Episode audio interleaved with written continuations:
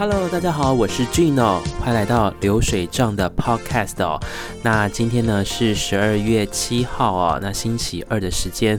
那我回想我上个礼拜六的时候，十二月五号去参加了同志的火锅派对哦。但是不用担心哦，我们不是什么 OG Party 之类的，我们就真的就是像是吃东西的一个派对哦。那其实，在二零一四年的时候，我到台北工作，我就从网络上面认识了一些朋友，那他们都是男男生，然后也是同志哦。那其实算是我心里面的一个小秘密，因为我觉得这样很棒的原因，是因为呃，你不能把平常工作的一个生活的个性表达在这个真实的人生上面哦。那参加这些同志派对，可以跟认识不同的同志朋友那聊聊天，那也可以交换一些资讯，我觉得也挺有趣的。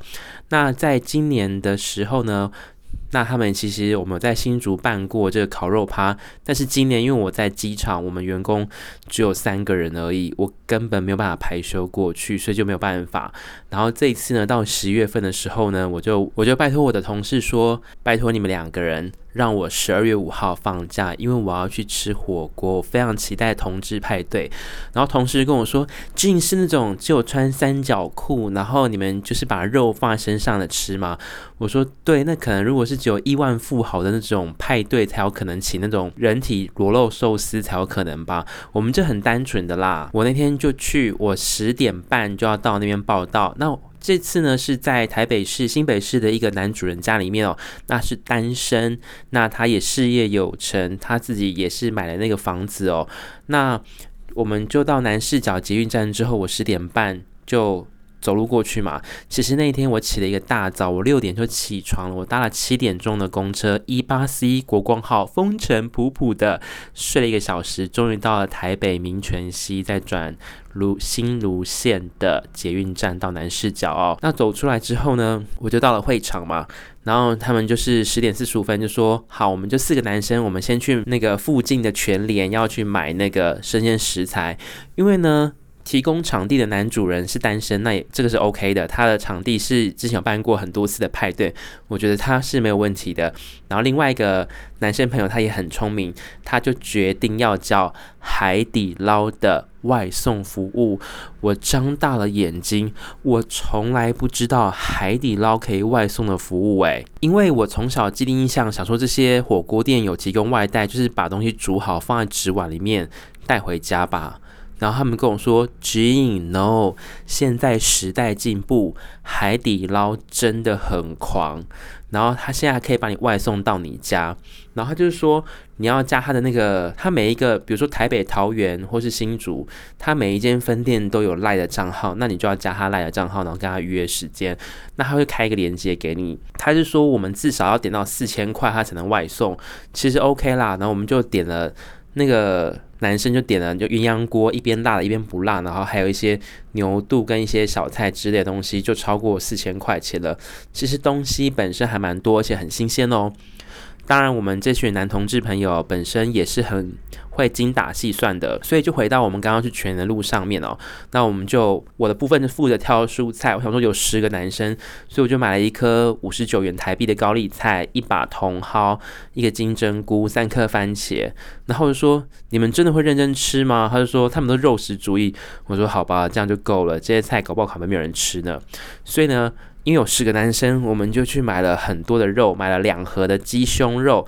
那种鸡胸肉是一盒里面就是一副胸部嘛，我们买了两盒，然后在十盒的肉片里面有五个五盒的牛肉，五盒的猪肉。因为我们有人是吃锅边素的，牛肉是不能吃的，所以我们要买一些猪肉。然后还有买了一些饮料啊，跟一些食材。然后呢，我们买完之后。哦，对了，我们还要买了两盒的那个什么冷冻的虾子，两包的冻豆腐。五包的火锅料跟两包的燕饺，反正就是我们全年买起来应该两千多块。那一车里面满满的都是食物。他们很聪明，他们准备了非常多的购物袋，所以我们就分了好几袋，就一路扛回去。然后呢，我们回到那个新北市锦屏路的那个豪华公寓之后呢，那个是属于高楼层的，可以看出去风景还蛮漂亮的。因为锦屏路算是一个南势角非常棒的地段哦。然后我就在厨房里面，然后它算是那种有一个主卧室，一个卫浴设备干湿分离，有个小厨房，还有一个洗衣机，小阳台在外面。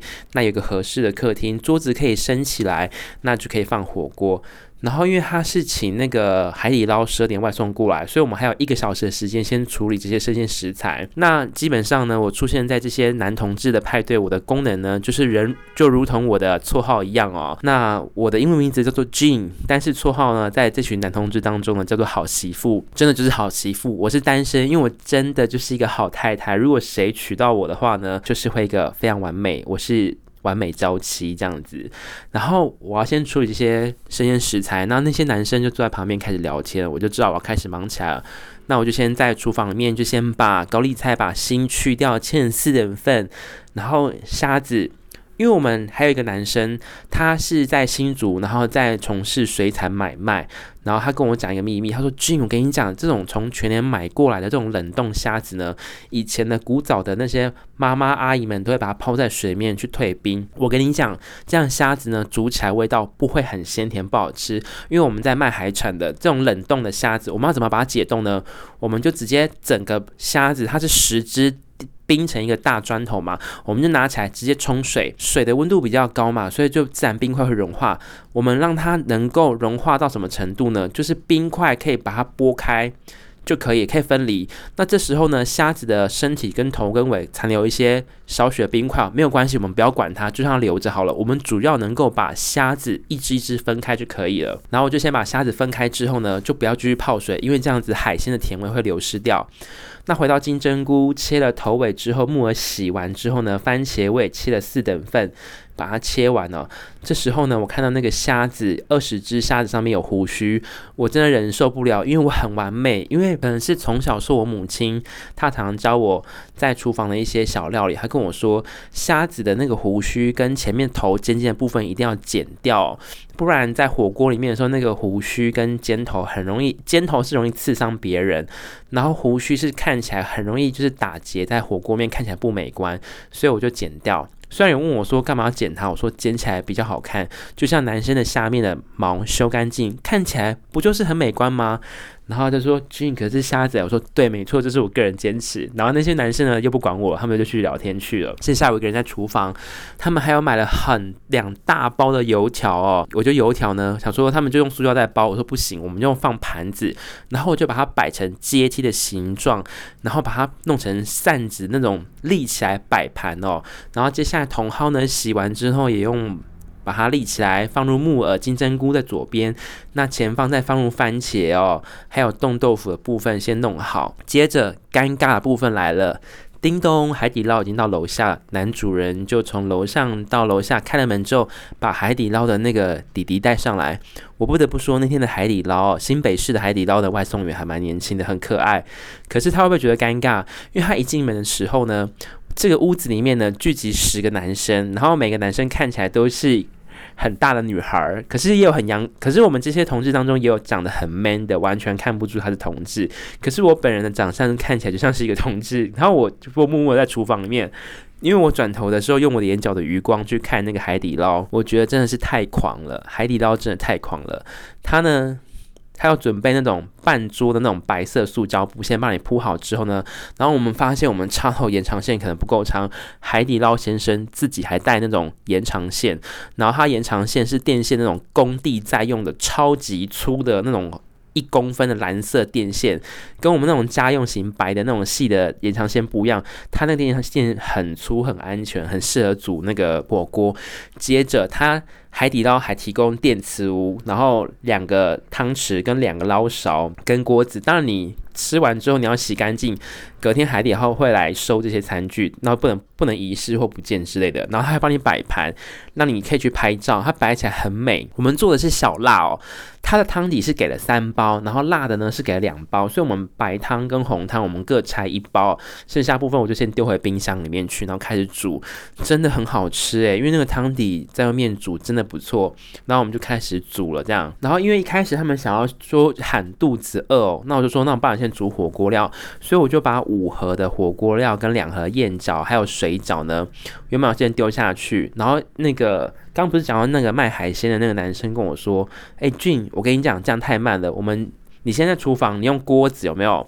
弄水，把它煮到八分熟的时候，你再把把那些火锅料捞回海底捞的这个配料红汤里面，跟白汤平均分配加热，让它入味，这样煮的比较快。我说对耶，这样真的很好诶，因为我以前都没有想过，因为以前我自己在南部家里面的时候，我自己煮火锅，我都觉得一定要冷冻的食材直接丢到火锅里面去煮，这样比较快。可是事实上证明，这次的火锅趴非常成功哦。把这些配料先在旁边的厨房锅煮熟之后呢，再捞回去那个合适里面的火锅丢进去煮，吃起来确实比较节省效率跟有时间的。然后海底捞它还有送那个虾浆、蟹脚，还有牛肚。它牛肚那个盒子就是盒子直径有十二公分，高五公分，它塞满了满满的牛肚。然后牛肚有两个不同的颜色，好像说是不同的部位吧。然后还有送那个凉拌小菜呀、还有那些哦很多东西，还有一些。汤匙，呃，还有免洗餐具。然后他跟我说，海底捞有送吊环。我说，那时候我在厨房，我在弄东西。我说，怎么可能有送情趣用品送吊环吗？他就跟我说，不是。我就想说，吊环这么刺激，知道我们是男同志吗？他说不是。我后来看说，哦。海底捞有送我们两包发圈，就是说如果有女生的话呢，你可以，它发圈你可以把头发绑起来，这样头发就比较不会沾到这些配料或是味道之类，方便去食用。然后还给我们两大盒的葱，两大盒的配料蘸酱。反正 anyway，我觉得四千块花起来非常划算，因为它就外送到人家，还帮你把餐点部分塞好，你只要坐下来自己吃。重点是你还可以自己去买你喜欢的食材，加入海底捞的锅底里面去煮。我觉得这样真。的很开心，很棒诶。开始之后呢，大家都狂吃哦。我真的吃到大概半小时之后，我就诶有点饱，因为吃的还蛮多的。接下来的男主人就说：“诶，俊，你知道那个冰箱里面有藏那个哈密瓜？”我说：“是海底捞送的吗？”他说：“不是啊，是我自己去全联买的。”然后我想说：“哇，这个。”哈密瓜很大诶，那我来切切看好了，他就说好，然后我又进了厨，我又进了他的他们家的厨房，我看拿刀子来切。然后一般来讲呢，如果是在家里面的话，先对剖嘛，然后那个半球的哈密瓜，我们再切四刀，等于四大块，用汤匙去挖就可以了。但是那时候我觉得，既然是办 party，我们要做一个很 fancy 梦幻的东西，我觉得要怎么弄比较方便，因为我不想要洗那么多叉子，我就想说好，我就把它对剖完之后呢。我就原本是切半球嘛，然后切四大块，没有，我就把半球切成八块之后呢，我就拿刀子。沿着皮圆弧的往下刮一刀之后呢，左边的尾巴留三公分，然后右边呢就是皮肉就是分离的状态，但是尾巴三公分连在一起。这样的好处呢，就是大家吃哈密瓜的时候，因为切的比较薄一点，比较好拿之外呢，拿起来的时候呢，左手可以拿的尾端它带皮的，右边呢它皮肉分开，你就用嘴巴去啃的话呢，也会方便食用。这样我就不用洗叉子，很开心。然后大家吃完之后呢，我就开始慢慢的先洗一部分的碗。碗盘，我想要先洗。那这时候呢，你有十个碗、餐具、锅子跟大锅子、小锅子，是你们，你们到底会怎么洗会比较方便呢？一般来讲，大家都说从，俊，那一定要从大的锅子开始洗，不是哦。我跟你们讲，如果你没有洗碗机的话，用手洗，你一定要先从小的餐具、锅子开始洗。为什么？因为如果你先洗大的那种锅具、炒菜锅或是汤锅的话，你那个厨房的沥水槽就被占满，就没办法继续放其他东西，这样会很麻烦。所以我们一定要先从碗盘、筷子、汤匙先洗，让他们先沥完之后呢，最后再洗火锅跟大餐具，然后就可以对叠在上面，让它慢慢滴水。滴了半个小时之后呢，再拿。那个厨房纸巾稍微把水吸干净之后呢，就可以把它放在那个厨房的那个餐具柜里面，把它放回去哦。那那天我其实基本上我都在忙切菜，中间去夹火锅料，然后。后半段时间，我就在切哈密瓜跟洗餐具。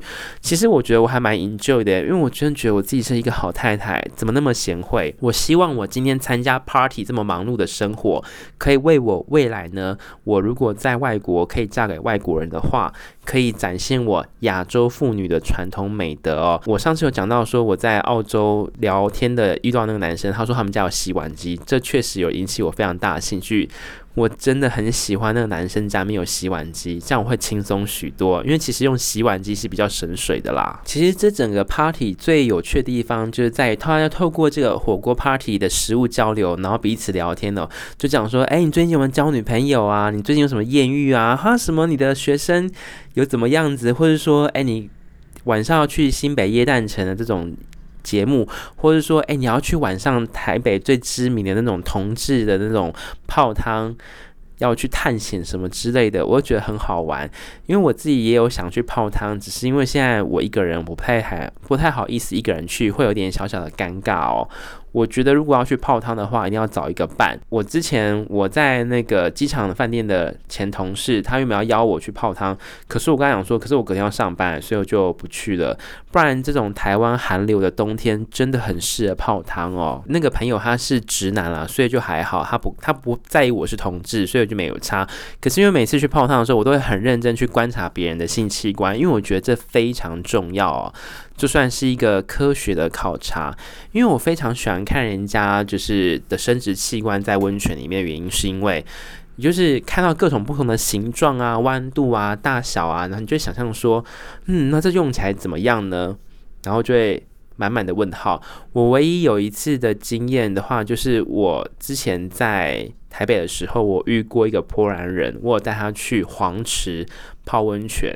然后我那天做了一件我最后悔的事情，是我忘记戴隐形眼镜了。他说：“去，你干嘛泡温泉戴隐形眼镜？你不知道那硫磺会伤害到隐形眼镜吗？”我说：“我知道，需要戴抛弃式。那为什么要戴抛弃式眼镜去泡温泉？戴一次就要丢了？因为我有近视，如果我戴眼镜去泡温泉，真的非常诡异，所以要戴隐形眼镜。可是我有看过男生也有戴眼镜去泡温泉，就是可以让视野看得更清楚。可是我不要，所以我那天跟那个波兰人去泡温泉的时候呢，我的隐形我的眼镜拔掉之后呢，我就有点散光，我的眼前呢超过二点五公尺之外呢就是模糊的世界，我就觉得好可惜哦。所以在那之后呢，比如说我朋友要抱叫我去泡温泉，我那天呢就一定会死命的戴上隐形眼镜，我会戴日抛，反正。台湾的隐形眼镜不算贵，很便宜。我已经戴上去，因为这样子呢，就可以在泡汤的当中呢看得更清楚哦。那回到火锅这边哦，其实大家吃的非常开心，也约定好，其实当下呢那些刚刚讲的那些高丽菜啊、茼蒿啊。金针菇啊，根本就没有人吃。我就跟他们讲说，明年办火锅趴，绝对不要再买蔬菜，你们都根本不吃，浪费。然后我们就唯一的方法就是把这些食材都留在那个男主人家里面。我说，那就给你好好吃哦。根据我的线报，他们上次也有办一次类似的火锅趴，然后因为剩下很多食材，所以那个房子的主人呢吃了七天的火锅料把它吃完。然后这一次有没有留超多给他？我觉得他可以很好的节省伙食经费，然后。把这些火锅料好好的消化完毕哦。对了，他们家的冰箱我也很喜欢，是他们用的是日本的品牌叫 Hitachi，然后是上冷藏。中冷冻下冷藏，我很喜欢这样设计，因为我觉得上面冷藏的冰箱才是符合现代人的生活，不用一直弯腰。如果我未来有机会买冰箱的话，我一定要买类似像日立的这种冰箱，或是比较好入手价格的国际牌，也有做出类似的功能哦。我其实还蛮喜欢的，毕竟我曾经。有在这个电器公司卖过冰箱、洗衣机跟冷气哦。我对于这些大型的家电呢，有特别的迷恋感觉哦。好，那今天呢就到这边喽。再过二十几天就是十二月二十五号，就是耶诞节了。先祝福各位 Merry Christmas！我是 Jean 台湾好媳妇。下次与您空中流水账再见了，拜拜。